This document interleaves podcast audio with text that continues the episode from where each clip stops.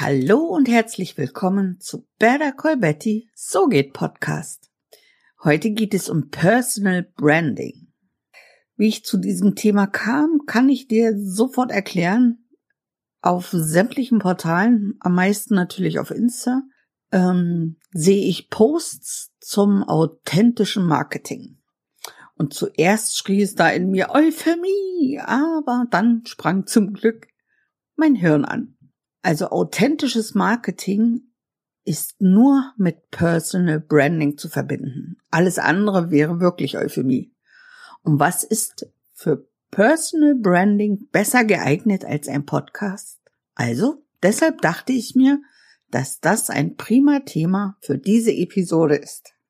Ich habe ja mal in einem meiner ersten Episoden erwähnt, dass der Podcast eins der persönlichsten Medien ist. Und das kann ich immer wieder nur unterstreichen. Und persönliches Medium auch deshalb, weil du mit deiner Stimme, deinem Habitus, also deiner Persönlichkeit direkt ins Ohr deiner HörerInnen gelangst. Quasi durch den Gehörgang direkt ins Hirn und auch ins Herz. Denn du vermittelst nicht nur Wissen, sondern erzeugst auch Emotionen. Und das ist schon sehr persönlich.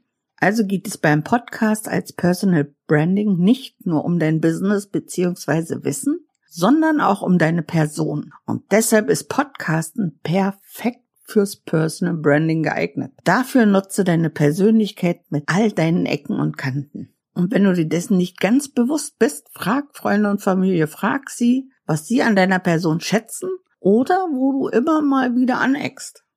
Ich habe meine Freunde auch gefragt, was sie als meine Ecken und Kanten sehen. Da kamen die Antworten, du bist immer positiv. Im Gegensatz zu anderen Menschen ist es auffallend. Du nimmst dich zu sehr zurück und lässt den lauten Menschen den Vortritt und du fängst bei deinen Herzensthemen schnell an zu dozieren. Das waren also die meisten Aussagen und ich gehe da d'accord. Jetzt ist es raus. Ich bin ein zurückhaltend dozierendes Sonnenscheinchen. Aber ich stehe dazu und habe so auch die Möglichkeit, darauf einzuwirken. Denn ich gehe achtsam mit meinen Ecken und Kanten um. Was ich damit sagen möchte, ist, dass du unbedingt zu deinen Ecken und Kanten stehen solltest. Denn sie gehören zu deiner Persönlichkeit. Du kannst sie in dein Personal Branding einbauen. So bleibst du immer in Erinnerung. Letzte Woche habe ich einen Post gelesen, es war eine Vorstellung und äh, darin stand jetzt sinngemäß, viele kennen mich vielleicht schon und wissen, wie ich ticke.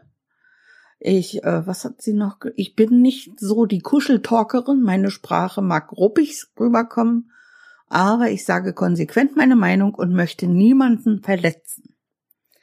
Und dieser Post blieb mir im Gedächtnis. Und mit ihrem Namen assoziiere ich jetzt immer Wahrheit, Meinung, achtsam. Das bleibt haften. Diese tolle Frau hat auch zugegeben, dass sie in eine Frage etwas äh, interpretiert hat, was es nicht gab. Und das ist auch ein sehr, sehr wichtiger Punkt. Beim Personal Branding solltest du auch keine Angst vor Fehlern haben. Wenn du sie machst und sie erkennst, gehe offen mit ihnen um und kommuniziere das. So können dann deine HörerInnen auch von dir lernen. Das klingt jetzt vielleicht blöder, aber so erkennen sie dich als Menschen, als echte Person. Denn beim Marketing an sich geht es nur um Produkte. Beim Personal Branding geht es in erster Linie um dich. Und du bist ein Mensch und Menschen kaufen von Menschen. Zum Schluss möchte ich noch anmerken, dass es einen Unterschied gibt zwischen persönlich und privat. Persönliche Informationen können dich interessant und divergent erscheinen lassen, aber werde nicht zu privat. Grenze dich ab.